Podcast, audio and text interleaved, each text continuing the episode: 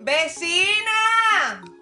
¡Jurgan que el café está puesto! Señores, de este lado con ustedes Carmen María, di que la rebelde. De este lado Mariel Valdés, dice que la sumisa, la escritora. Y de este lado la humana, Francia Céspedes, pero realmente yo soy la coach. De este otro lado, Wendy Taktuk, la fotógrafa, disque graciosa. Bueno, y Vecinas no es más que un lugar donde encontrarnos de manera cercana. Gente cercana con humanos cercanos. Vecinas es un lugar donde encontrarnos con tus emociones, tus sentimientos y cada punto de vista que tenemos estas cuatro damas que además somos hermosas. Ustedes no lo saben, pero yo sí. Así que Aquí estamos, las vecinas. Y si te gustó lo que escuchas, pues compártelo y aparte de eso, suscríbete a todas nuestras plataformas digitales. Recuerda que estamos en Spotify y en las demás. Y en Instagram, arroba lasvecinas.dr. Sin más, bienvenidos a nuestro podcast. Vecinas. Vecinas. Vecinas. Bueno, hoy este vecindario está muy feliz porque como dijimos en el podcast anterior, en nuestro aniversario, porque estamos todavía celebrando, íbamos a tener una vecina invitada y hoy este vecindario tiene el honor de recibir a nuestra querida Stephanie. Stephanie, ¿cómo estás, corazón? Bien, ¿y ustedes, mis amores, cómo me las maltratan? No, nadie maltrata a nadie. Aquí estamos felices, Stephanie, de poder seguir celebrando este primer aniversario de las vecinas y en tu compañía, eh, la verdad que estamos muy felices de que tú puedas hacer la representación de todas esas vecinas y vecinos que nos escuchan y que han estado con nosotros por estos 52 episodios. gracias, gracias, gracias. De verdad, eso se aprecia y el hecho de que es un gran privilegio para mí poder compartir con ustedes de cerquita, como quien dice, aunque sea a través de, aquí. Sí. Stephanie. es Tú fuiste una de nuestras primeras seguidoras. Incluso una de las que se anota está de primera ahí en nuestro Zoom, en nuestro taller que dimos. Publicamos, hicimos una publicación de que, de que queríamos compartir con alguna vecina y estaba ella también como de las primeritas escribiendo eh, eh, y formando parte de todo. Así es. Stephanie, explícanos qué ha sido para ti las vecinas en este año. Y que se vale llorar. Se vale aquí de todo. Miren mis amores, realmente, um, ¿qué les digo? Yo tuve lo que es la transición de uno de los podcasts que ustedes mencionaron, de mudarme de Santo Domingo hacia Nueva York. Y es un poco difícil cortar el, el ombligo y en ese proceso tú, no, tú sigues en automático y tú no te das cuenta, pero realmente las vecinas fueron como poco a poco dándome esa motivación de que, hey, mira, despiértate, la vida es diferente, aquí tú tienes que correr diferente. Y cada episodio que yo oía era como, oh, yo había escuchado eso, pero realmente no lo había puesto en práctica. Y empecé así como pasito a pasito, yo dije, hello, yo estaba en una depresión. Y ahí yo entendí, yo dije, no, espérate, tengo que ponerme la pila, yo soy adventista del séptimo día y usualmente tú sabes que dicen que los cristianos no nos deprimimos y es una mentira. Eh, sí nos deprimimos, pero no nos damos cuenta porque vivimos literalmente en una rutina constante. Y eso hizo que yo despertara a las vecinas y yo dije, no, tengo que ponerme para mí, porque si yo no empiezo a cultivar ese amor propio del cual las vecinas están hablando, voy a seguir en una depresión y va a ser peor. Pero gracias a ustedes y gracias a Dios, eh, eso pudo abrir un poco más eh, el hecho de yo poner en práctica eso que tanto aprendí con las vecinas. Oh, wow. Estoy así como... ¡ah! Yo también, yo estoy... Ahora, mi pregunta, mi pregunta es, Stephanie, para ti, sabes. ¿cómo tú te diste cuenta y con cuál episodio fue que te diste cuenta? Ey, pero ven acá, yo estoy como en depre. Bueno, mi amor, diría que realmente para mí fue un shock cuando Francia hablaba de que yo te amo, pero yo no te comparto lo que tú eres. Porque realmente yo soy una niña súper alegre, yo soy súper contenta, yo tengo un problema y es que yo no sé cómo estar guapa con la gente, pero me, es, me era muy difícil el hacer amigos en el sentido, me encantaban mis amigos, pero como que yo no sé si por religión o qué, pero esa, esa línea de somos amigos, pero no es lo mismo, como que me detenía y no me abría más a las personas. De por sí yo soy demasiado extrovertida y eso me limitaba, pero cuando ella dijo, el amor no implica que tú aceptes lo que el otro hace, yo dije, ok, la que tan mal soy yo, eh, yo debo de despertar, yo debo de dejar de convertirme en una isla, de alejarme de las personas, de que si no me gusta algo de ti, ponerme guapa contigo. yo dije, no, se acabó eso. Mi familia es muy, muy, muy amorosa pero en el grupo, pero nosotros somos antisociales funcionales. Eso quiere decir que te adoramos, en el grupo estamos todos contentos, todos felices, pero cuando llega uno de afuera, oh sí, te aceptamos, pero nosotros no solemos salir afuera. El ver esa amistad de ustedes, y cuando Francia decía eso, yo decía, ok, esto es una galleta para mi vida. Yo he sido un antisocial pensando que era sociable. Y eso me ayudó a seguir creciendo poco a poco. Y cuando ustedes dijeron esos piropos que no son piropos, ese fue el momento en que yo le dije a mi mamá, a mí no me diga gorda, a mí no me diga esto, a mí no me diga aquello. Nosotros estamos abusando verbalmente de nosotros mismos y no nos damos cuenta. Y entonces, esos son como los dos episodios que tú dices como like, ¡Oh! O sea, lo que te dieron fuerte, fuerte, fuerte. Wow, Stephanie. Wow qué testimonio. Y entonces el hecho de que nosotras podamos, o sea, pudiéramos abrirte, eh, como que, vamos a decir, los ojos, wow, con las experiencias de nosotras, porque como tú dices, muchas veces nosotras recibimos piropos que no son piropos, creyendo, ay, que nos están halagando y mentira. Tú sabes lo difícil que es tú pensar que tú vives en un palacio, o sea, en una burbuja en la cual tú tienes todo lo que necesitas, pero no te das cuenta que va siendo como tóxico. Eh, si mi familia me oye, le da un yello, por decirlo así. Pero a mí me criaron en una burbuja donde yo lo tenía, todo lo que yo necesitaba o fuera a necesitar, mi papá lo proveía antes de que yo lo necesitara. Entonces, es el típico, que eso fue otra cosa que me, yo decía, ya están hablando de mí. Cuando tus amigos no sirven, ustedes no tienen amigos que valgan la pena. Todos tus amigos y yo, pero son mis amigos. O sea, es como ten amigos, no ten amigos. Y es difícil. Es difícil, pero se puede. Ahí yo me desperté, yo dije, yo estaba en una burbuja como una niña pequeña, eh, con veintitantos ya casada. Y yo dije, no. El hecho de que en el un podcast ustedes mencionaron, Francia mencionó, eh, si, usted se, si usted se casa pensando que usted se va a divorciar, ya se acabó todo. Claro. Porque en esa burbuja, literal, porque en esa burbuja donde yo estaba, eh, yo recuerdo que cuando yo me casé, mi papá me decía, mi hija, tu habitación está ahí, intacta. Mi habitación está intacta, by the way. está ahí. Cuando usted quiera volver, usted vuelve usted sabe que su casa está disponible para usted.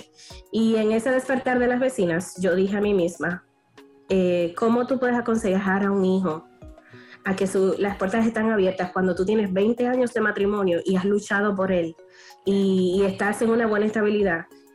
Eh, yo diría que los padres deben de tener más cuidado con las cosas que nos dicen a los hijos, porque pueden afectarnos de una manera u otra que no se dan cuenta.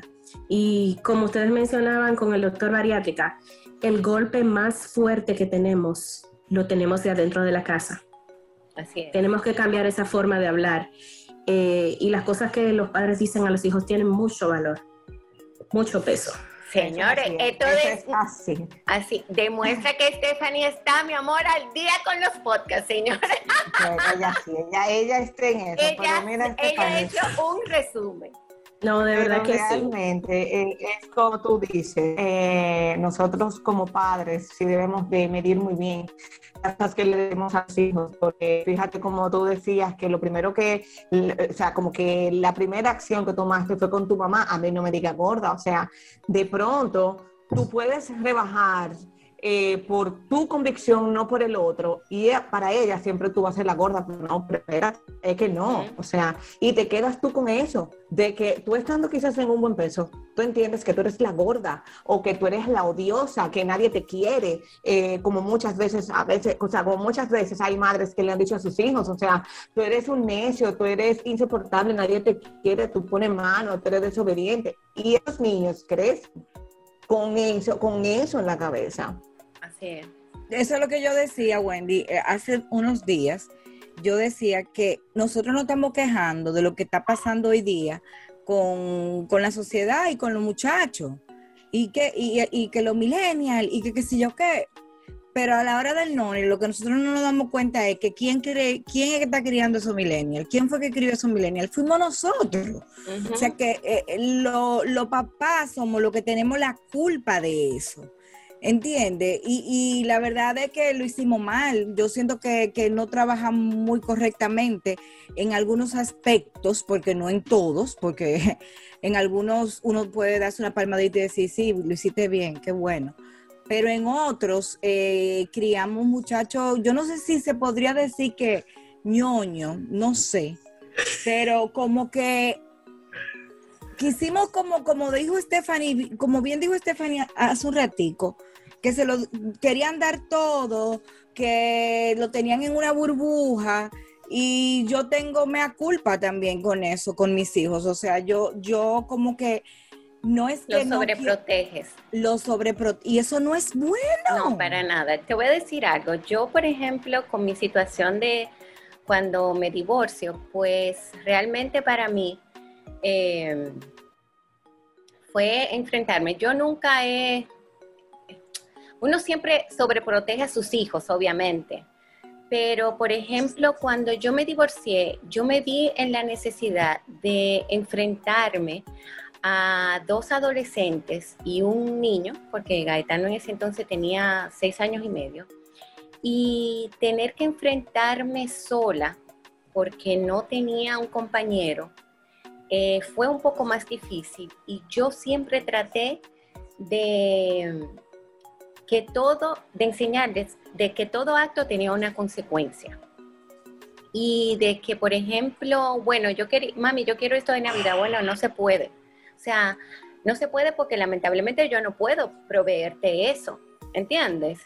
Eh, y veníamos de, como tú dices, Carmen, de un estatus donde todo se le proveía, o sea, aunque yo tenía el cuidado siempre de que, ok, tú quieres un Nintendo nuevo, bueno, pues tú tienes que hacer la diligencia, vender eso y con lo que tú vendas eso, entonces nosotros te ponemos el resto.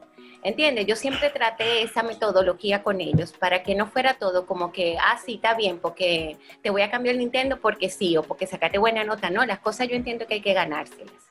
Y es como tú dices, hay muchas veces en que somos, tendemos a ser sobreprotectores con nuestros hijos y lamentablemente eso es un daño, como tú dices, Carmen, que le hacemos, porque lo castramos, no los estamos enseñando a sobrevivir en una bendita sociedad que lamentablemente hoy en día está muy dañada. O sea, Mira, quiero agregar algo, Mariel, en cuanto a eso que tú mencionas, y es inconsciente, porque yo entiendo que a ustedes como padres a ninguno le dan un manual. Totalmente. Pero cuando tú me das y me provees todo, tú no me estás enseñando a vivir para la vida. Cuando tú me faltas, yo me quedo como un parásito en la sociedad. Y al quedarme como un parásito en la sociedad, yo me quedo, eh, ¿y ahora qué voy a hacer? ¿Cómo lo voy a hacer? Sí, sí, sí, totalmente, te castro. Claro, claro, y a veces hasta le quitas hasta la capacidad a ese hijo de poder asimilar y accionar de manera propia, porque siempre tú tratas de ir como indicándole qué es lo correcto, que nosotras muchas veces como madres entendemos que eso es lo correcto, sin serlo. Eh, recuerdo también en un episodio hablamos eh, hasta de las maneras como uno le puede indicar ciertas cosas a nuestros hijos, eh, que no es como hazlo de tal manera o mira, lo hiciste mal, tienes que hacerlo así, sino como lo hiciste de esa manera, que tú crees si probamos de otra? ¿Qué te parece? O sea, que ese hijo forme parte, o sea, que tenga ese pensamiento y que pueda accionar eh, a un criterio propio, no de lo que le estemos eh, inculcando. Em, hay algo que, que, encontré que quería compartir con ustedes y dice que cuando más te duele el corazón, resiste, ten fuerza, soportalo todo y ponle cadenas a esos instintos masoquistas. Aguanta un poco más, solo un poco más, porque cuando más duele, siempre está a punto de sanar. Uepa. Tú me acabas de llevar a los trayones de rodillas. yo era de ese tipo de niñas que yo me caía, me gollaba las rodillas y cuando ya se estaba secando, yo empezaba a quitarme la postillita. Y yo, ¡ah! ¡Eso duele! Pero ya. Sí, así Es es. una realidad. ¿Sabían que otra cosa súper importante es que el hecho de el hecho de nosotros aceptar a los demás como son ha hecho un cambio muy grande y es algo que ustedes inconscientemente e indirectamente han hecho. Es que soy yo, tengo la oportunidad de mostrarme como soy. Ustedes las vecinas, me refiero exactamente. Eh, ustedes se muestran como son y eso hace que uno aterrice porque yo tengo 31 años, voy a cumplir 32 ahora en septiembre 4. Una Y yo nací ayer, dice mi esposo. Eh, pero sí es, es el hecho de que tu experiencia, tu historia cambia mi vida, cambia la vida de todo el mundo, cambia la vida de los demás. Y eso hace que nosotros como seres humanos nos identifiquemos con otras personas. Yo recuerdo que en el colegio yo era muy... Eh, Karen, like yo agarraba a todos los amigos que tenían problemas e intentaba resolvérselo. Y eso me afectaba porque me deprimía. Claro, claro. Entonces, eso es algo muy malo que cometemos. Porque echabas en tu, en tu mochila eh, emociones que no te correspondían a ti. Claro. Exactamente. O sea que muchas Pero veces nosotros que- tenemos que tener cuidado con, con las emociones que nos atribuimos, que no son de nosotros, que, que caemos en depresiones, señor. Y tú dices, pero ¿y por qué yo estoy así? Yo estoy triste, yo no sé qué me Y no pasó. sé qué me pasa. Pero tú sabes que yo creo que uno aprende eso con, con los etrayones, primero. y Claro, y con segundo, los años, eso es con la edad, exacto, con los años tú te das cuenta que tú dices, pero espérate, porque yo me tengo que estar preocupando por otro si otro no se preocupa por mí, porque esa es otra. Que Sí, a Carmen, veces- pero esa preocupación por ti viene cuando comienzas a amarte. Sí, eso es así. O sea, debes de amarte porque eh, muchos somos de lo que siempre estamos para los demás. A veces dejamos de último. Es sin así. darnos cuenta. Muchos por un escudo, muchos sin darnos cuenta. Eh, pero cuando ya tú comienzas a amarte y a valorarte y a entender que también el otro tiene derecho a cargar un poquito con esa cruz, tú le puedes ayudar, tú puedes ayudarlo perfectamente, Claro. pero no ser tú la responsable de solucionar lo otro, porque y lo tuyo quién lo soluciona. Así Correcto. es, así es. Mira, yo entiendo ¿Entiendes? que Entonces a cuando... partir de ahí pues ya vienen los cambios. Claro. Pero tú Cuando- sabes que algo, digo, perdón, María. No, no, no, tranquila. Yo era corroborar algo con lo que Wendy Sí. decía de cuando nos amamos, eh, cuando tenemos ese amor propio fuerte. eh, como dice Wendy, eh, ya tú asumes de que no es responsabilidad tuya, de que el otro esté bien. O sea, es responsabilidad de esa persona estar bien. Y es responsabilidad de esa persona también amarse. Porque por eso muchas veces, como hablábamos, que caemos en relaciones donde la otra persona no se ama a ella misma. Entonces, ¿cómo te va a amar a ti? Y muchas veces cargamos con esa culpa. Yo debí de hacer más, yo debí de hacer esto, pero no. Realmente no era culpa tuya. Esa persona no se amaba y no pudo lograr, eh, pues, ni siquiera voy a decir satisfacer porque, ay, señores, Francia no está aquí, no hemos dicho eso. Ay, se nos ha pasado con emoción de Stephanie. Señor, vecindario hermoso, Francia no está porque lamentablemente tuvo una situación familiar y no pudo estar con nosotras. Un compromiso, porque situación suena a problema. Ay, es verdad, no, no es problema, es, es un Sí, compromiso sí, familiar un compromiso que lamentablemente no pudo cancelar y por eso no está aquí. Eh, Ay, Dios mío, yo me estoy riendo, pero ella nos va a matar porque no lo dijimos del Que principio. no, no, Ella ella, decía, ella- cúlpame a mí, ella se va a Francia, no te preocupes, ella no le golpe a ella. Sí, Que me ella se golpee a va a mí. volver un poquito Carmen, ella se va a volver un poquito Carmen. Miren, Pero no hablaron de mi gracias. Eh, cállate, Cristina. viene Me ese chisme, ya, viene Ustedes comenzaron ese episodio. estábamos tanta falta emocionados. Que ha hecho de verdad tanta falta. ¿Quién más que ella para podernos llevar eh, con, con su parte profesional, Claro. podernos guiar en este tema? O sea, en esto que hemos creado eh, para Stephanie indirectamente, de cómo ella se dio cuenta que estaba pasando por este proceso de depresión Sí. y quizás muchas Ujú. vecinas también lo han hecho, otras no se han dado la oportunidad porque a veces cerramos nuestros sentimientos y no, no queremos profundizar. Eh, y yo creo, Stephanie, que parte de ese cambio que tuviste es que tú te diste la oportunidad de entender lo que estaba pasando y como despertar y poner manos a obra.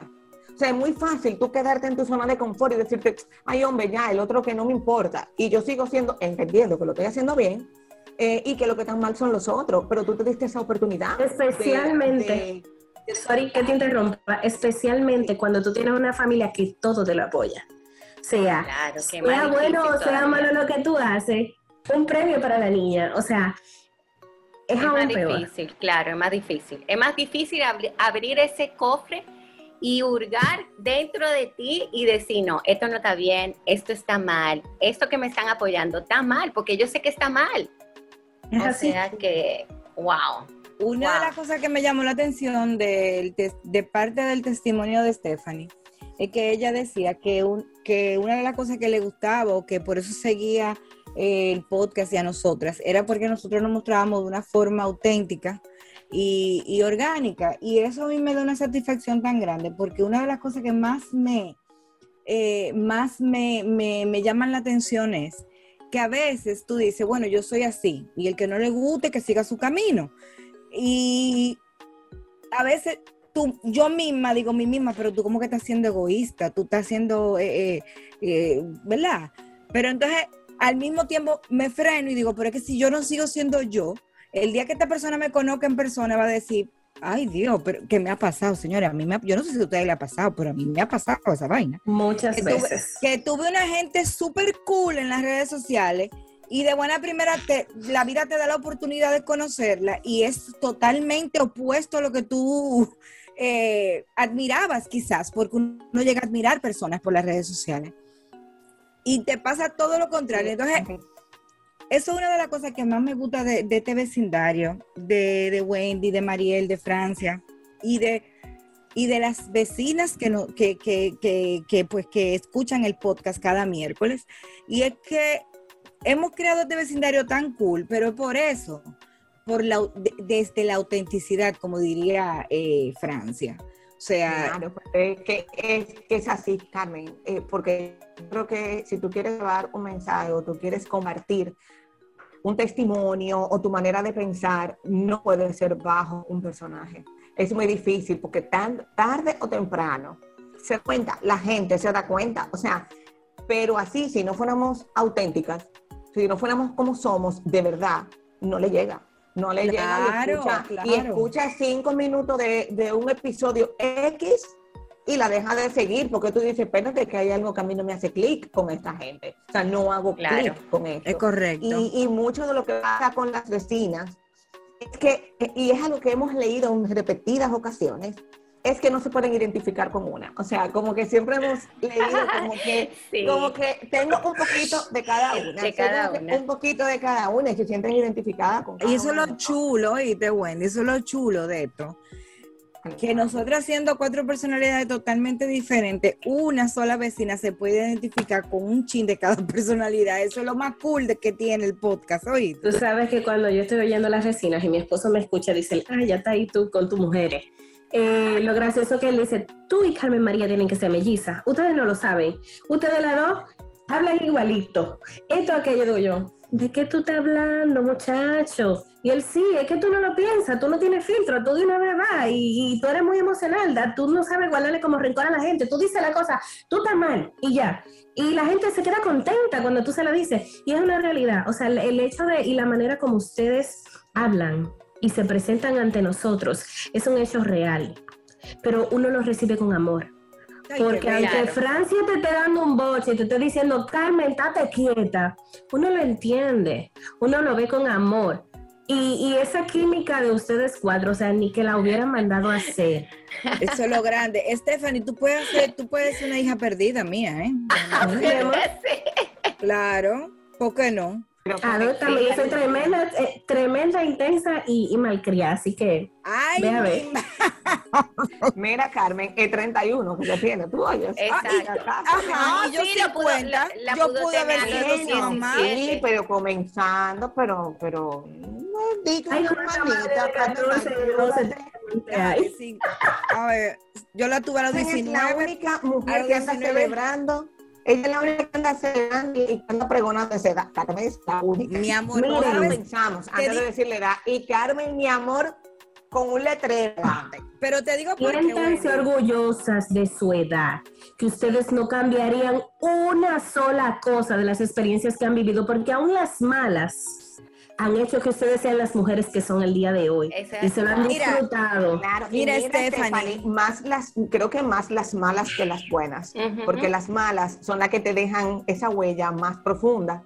Cambian tu carácter. sacar- y tú sacar una enseñanza de una experiencia que no es tan positiva, o sea, eh, es fuerte, o sea, que Lo que pasa es- definitivamente, eh, ninguna cambiaríamos nada de lo que nos ha pasado. que- yo mira, te voy, a, tampoco te voy a decir lo que pasa. de- Mira, por ejemplo, yo creo que yo lo he dicho en episodios anteriores, no recuerdo, quizás lo he dicho en el programa de radio. Pero mi mamá, desde mi abuela y mi mamá, ella nunca ocultaron su edad, porque ella decía, si ocultas tu edad, vas a ocultar toda la experiencia, como ustedes lo han dicho, vivida, y vas a ocultar también. Y cuando y, y estás ocultando una edad, y cuando te digan, ah, no, eh, tú te quitaste, por ejemplo, ¿qué? Yo digo que tengo 40 años, me quité 10 años de un, de un, de un tablazo. El que me vea y que, que yo tenga 40 años va a decir, pero qué vieja está. O sea que siempre la mujer que se quita la edad le pasa eso. Ay, no, mi ¿Qué amor, es? eso será a ti nada más. Tú me acuerdas a mi papá. A mí me Esa mujer era una vieja cuando yo era un niño. Yo la verdad Mariel, no me quito la edad. Yo puedo decir que, bueno, estoy casi de happy happy y Como el 25 del podcast pasado de Wendy. No, y Francia, Francia todavía no ha llegado a la pubertad, mi amor, si eso va. no, no, pero Francia, No, mi no. amor, que no entiendo, o sea que yo no me lo yo quito, digo- pero no ando todo el mundo. Mira, No, déjame decirte. pero que- yo igual, o sea, yo no me los quito y a mí me preguntan y yo digo mi edad Yo sin me- ningún yo- tipo yo- de problema. honestamente, yo lo digo tanto porque yo me siento tan orgullosa de haber llegado a los 50 años. Los 50 años es el milestone, Sí, es la mitad de la vida de todo el mundo. Y, y- y el poder llegar a los 50 años, honestamente hablando, Wendy, con salud, hasta donde yo sepa, ¿verdad? con salud y, y con mi familia y que todos estemos bien. Eso es un motivo de celebración. Además de que yo siempre he dicho que eh, las experiencias, ustedes hablan de las malas experiencias, pero yo siempre he dicho que no hay lesión sin lección. O sea, cualquier lesión que tú sufras en tu vida va a ser una gran lección a la larga de eso. Sí, eso es verdad. Y, Claro. y sí, lo- Y saberlo, y saberlo ver así, Carmen, que es lo importante, porque muchas veces nosotras tenemos, eh, pasamos por momentos difíciles y nos quedamos ahí estancadas en nuestro papel de víctima. Y no, señores, de las situaciones difíciles tenemos que ver el aprendizaje que eso nos ha traído. Porque la vida va a volver a ponértelo, a ver qué aprendiste de eso. Ah, cuando tú sacabas mala nota en el colegio te repetían la materia, amor. Exactamente. Amor, pero los papás de nosotros estudiaban porque los papás de nosotros nos exigían que sacáramos buena nota, pero yo ninguno Gracias. quería, pasaban con 70. Pues mira, Pues mira, déjame- déjame decirte algo. Yo en el colegio fui mala y yo a mis hijos no le exigía de que tienen que traer. yo tampoco. Gracias a Dios que mis hijos, los tres, son, sacaron buena nota. Pero tampoco estaba le- diciéndole, yo no sé- yo no era, no, no se lo estaba diciendo tampoco, pero no, ¿Tú sabes lo que le mi amor está bien, 75, si tú Exacto. puedes esforzarte más, vamos, que tú puedes. Así, oye, mira, la- al otro mes lo subían. ¿Por qué? Porque yo no le estaba reclamando, o sea, yo simplemente le decía, mi amor, tú puedes más. Si tú puedes más, lo puedes hacer. ¿Tú sabes, qué le decía, ¿Tú sabes qué le decía yo a los míos? Eh, bueno, todavía, porque Freddy va para la universidad ahora. ¿Sabes qué? Ese niño es bello, by the way. Ay, amén, Sí, gracias, mi amor. Dios te lo bendiga. Amén. Mira, ¿sabes lo que yo le digo? Óyeme, estudia los nueve meses del colegio para que dure tus tres meses de vacaciones de verdad de vacaciones. Ah, porque sí, claro. coge materia, te interrumpe tu verano, mi hija, mi hijo, o Yo sea, que me la pasaba el año entero en el colegio. Eso era masoquismo. Eso era masoquismo, sí, realmente. Más sin embargo, en la universidad me gradué summa cum laude, para que tú veas. porque así es, porque Ah. estudiar, es que ahí ¿qué pasa? Que estudiaste lo que te gusta. Claro, En el colegio tú no estás estudiando lo que te gusta, amor. así es. Evidentemente, mucha gente eh, comete ese grave error que no estudia lo que le gusta y después no las pasamos, porque me incluyo en ese grupo, diciendo, yo no me voy a morir sin estudiar psicología, o yo no me voy a morir sin estudiar esta carrera, porque Y nunca entonces, ¿cuál es la sale. acción? ¿Y cuál es Claro la que no, nunca. nunca a estudiar eso. Pararse y hacer eso que tú piensas que no puedes hacer. Después Y si no tienes los recursos hacerlo, compra libros relacionados y léelo, que eso te va a ayudar. Al final Claro. leer te va a ayudar. Así es. Claro, cla- ah, óyeme, ahora tenemos, o sea, la generación tuya, Stephanie, tiene muchísimas posibilidades que la de nosotras no teníamos. No había. de que la diferencia, o sea, estamos hablando de que tú con 31, Francia tiene casi 40 y ya Mariel y yo 40 y algo, bajito. Sí, sí, Ya viene. Carmen, ya viene Carmen ya, que llegó a 50, o sea. No, No, yo estoy es 40 tan- intermedio, tú estás de 40 bajito. Bueno, Exacto. no. Mariel, 40 Mariel, ¿ya lo dijiste? Quieta. claro, eso no importa. Eso es, no es un abismo. Sin embargo, ya todo está a la mano, todo, todo está a nivel de una computadora, de un celular. En lugar de usted durar 20 horas de las 24 horas del día viendo Instagram y viendo quizá cuentas que no son, eh, que se puedan aprovechar, óyeme, coge una hora de esa al día y ponte a buscar A en- hay muchísimas en- horas a capacitaciones, certificaciones. Ya tú no tienes que, claro, tú no tienes ahora ni siquiera que ir fuera, que no tienes los recursos para ir a otro país o sea, tu clase online. Así es. Gradúese bien de la Universidad de Para comenzar a hacer las cosas. Claro, claro que sí. Eso es así. Eso Busque es así. buena información en YouTube, no la, no la que es basura, y gradúese bien de esa universidad si usted va a perder ese tiempo. Claro, Ahí. claro. Claro. Claro, y te puedo decir eh, que no es, que no hay algo más gratificante que trabajar en lo que te gusta. O sea, sí. Eso eh, yo puedo dar como así, puedo levantar así, ¡guau! y con el pecho así bien, bien erguido, eh, Sí. de que de verdad es una satisfacción el tú poder trabajar en lo que te gusta, sentirte a gusto con lo que Pero te es que hay un- no lo ves como un trabajo. Hay una no frase que un dice, sacrificio. hay una Así frase es. que dice, hay una frase por ahí que dice, Fredín se, se va a reír porque yo ninguna frase lo sé decir bien, pero que dice que el día, que cuando tú, es trabaja, tú estás trabajando en lo que a ti te gusta, no es considerado trabajo. Eso me pasó a mí. ¿Te pasó a ti por qué, Stephanie? Yo llegué a Nueva York en 2015 y yo empecé, yo estaba cansada de estar en la casa cocinando. Y yo dije, tú sabes qué, yo tengo que buscar un lugar donde pueda hacer voluntariado. Y me fui a hacer de voluntaria. La señora estaba enferma, yo no lo sabía, tenía cáncer. Y ella me entrenó y ella me dijo, mira, ven que yo necesito una voluntaria. Y un mal día ella me mandó con el contralor de la ciudad y me dijo, ve que hay una reunión en tal lugar. Y yo, pero ¿qué yo voy a hablar? ¿Qué yo voy a decir? Yo no sé. La misma inseguridad de que se viene de la casa. Claro. Y, y, ¿qué te digo? Yo soy licenciada en administración de empresa, pero yo decía como, ¿y para qué yo voy para allá? Y todavía no hablo bien el inglés, o sea, ¿qué yo voy a buscar en este lugar? Tenía interpretación, perfecto. La señora me entrenó. Y es ahí donde yo digo que los caminos del Señor son misteriosos. Nada es porque sí. Ella me entrenó, me deja en su posición, se enferma, sale, se muere, me deja en un trabajo, en una posición, y yo puedo decir, Dios me colocó ahí. Claro. Porque realmente yo no busqué hacer eso, pero oye mi trabajo, organización comunitaria. Lo único y exclusivo que yo hago es hablar con personas, dedicarle tiempo a escuchar sus problemas de problemas de vivienda, porque es enfocado en los inquilinos, enseñarles cuáles son sus derechos y para mí eso era lo más rico del mundo. Preparamos, recuerdo una vez, una reunión comunitaria donde invitábamos a toda la comunidad, teníamos una presentación y yo había ayudado a toda la organización y la señora me dijo, la señora Yolanda Coca me dijo, vete, da la bienvenida. Ella pensó que yo me iba a amedrentar, pero eso sí yo se lo agradezco a la iglesia, porque cuando tú crías a tus niños en la iglesia, en la iglesia que sea, el niño se desarrolla. Si el niño participa, eso te da una enseñanza y una formación para hablar en público única. Yo me paré, yo di mi bienvenida y ya se quedó así, con la boca abierta. Y yo, ok, y yo por dentro de mí digo yo, esta mujer se está volviendo loca porque ella no me conoce, ella no sabe lo que yo voy a decir, y ¿qué, ¿de qué ya lo voy a hablar a la gente? Si era la primera reunión, o sea, no era que tenía de que un patrón, de que ya la había visto, de que me enseñó, no, vete. Y realmente yo pienso que el hecho de ella empujarme a irme a lo desconocido, pero a la misma vez recibir ese amor de la gente, hace que el trabajo que tú hagas, tú no lo sientas. Yo llegué a trabajar 12 horas seguidas y llegar a mi casa feliz y contenta, con todo el ánimo a medianoche, como que no había pasado nada. De esas horas que tú dices, ah, pero ya pasó.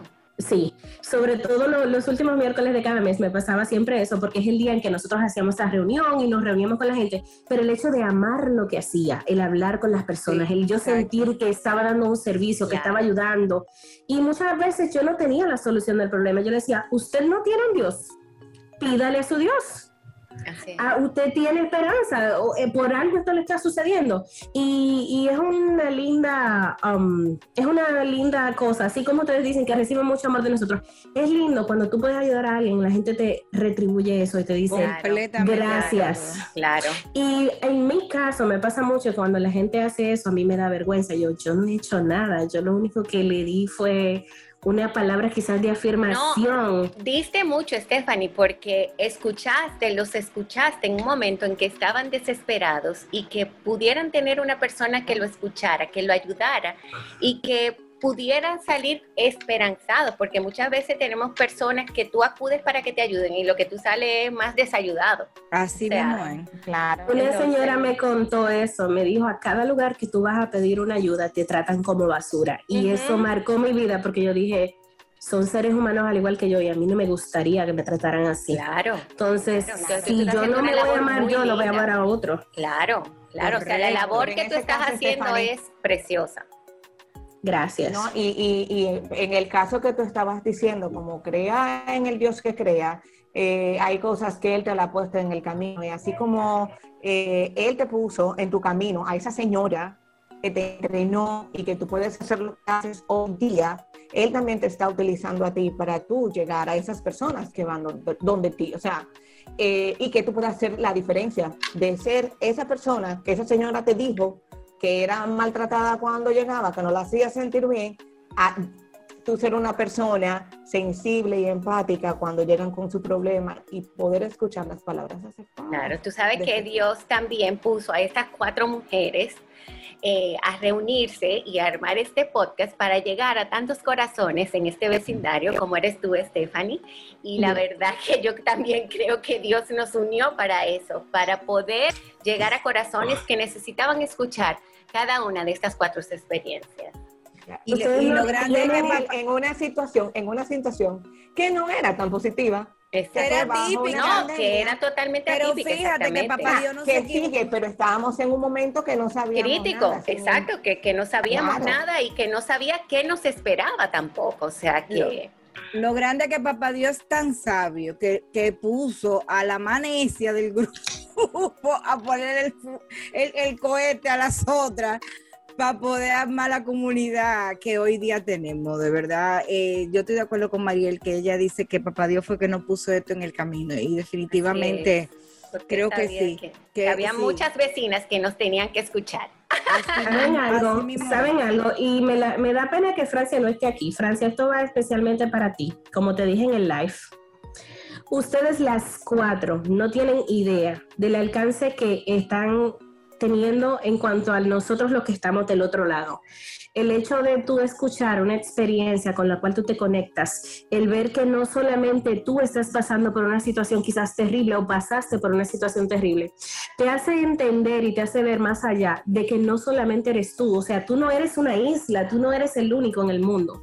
Hay muchas personas más que están atravesando por ese tipo de dolores que ustedes sin proponérselo así y que directamente le voy a clavar el cuchillo a Stephanie para que despierte, están despertando muchas mujeres a su realidad viva. Están despertando muchas mujeres a cambiar el patrón de vida, a ser más empática, que es la palabra favorita de Carmen, en todos los lugares. Y, y es una obra linda. Si nos fuéramos a nivel de iglesia, y muchas de las iglesias hablan que esto es una obra de evangelización. Y no es presentando directamente a un Dios, pero sí, ustedes están evangelizando, transmitiendo un mensaje directo o indirectamente para que las personas aprendan a amarse. Y eso es porque ya ustedes aprendieron a amarse. Gracias de verdad que sí. Para nosotros los de este lado, y puedo hablar por muchas personas más, es un honor el hecho de poder dedicar esa, esos 35 minutos, esos 40 minutos, esos 45 minutos, el último de una hora y alguito. Eh, eso vale mucho porque es el tiempo con una misma. Y si tú te fijas, todas las mujeres que hablaron en el live dijeron, el tiempo en el que yo oigo las vecinas es mi time, o sea, es mi tiempo. Ustedes nos han enseñado a sacar tiempo para nosotras y a disfrutarlos y ustedes no se lo propusieron. Y gracias, eso vale mucho. bueno, wow. Dios mío, ay Dios mío, ay Dios mío. Yo creo que después de todas esas palabras de Stephanie, o sea, nosotros no podemos decir más nada que un gracias. Gracias Stephanie por ser una todas esas cenas que nos escuchan, de poder celebrar con nosotros este primer año y de presentación de todas a las que, al igual que tú, estamos dentro de su tiempo. Nos dedican parte de su tiempo a escucharnos. Gracias, vecinas. De verdad, yo estoy como que, wow, feliz. Eh, feliz de verdad. Eh, nos sentimos las cuatro de que nuestra palabra llegue eh, a esos corazones en el momento indicado. Gracias, Stephanie. Y Francia, te queremos la semana que viene. Esperamos la semana que viene.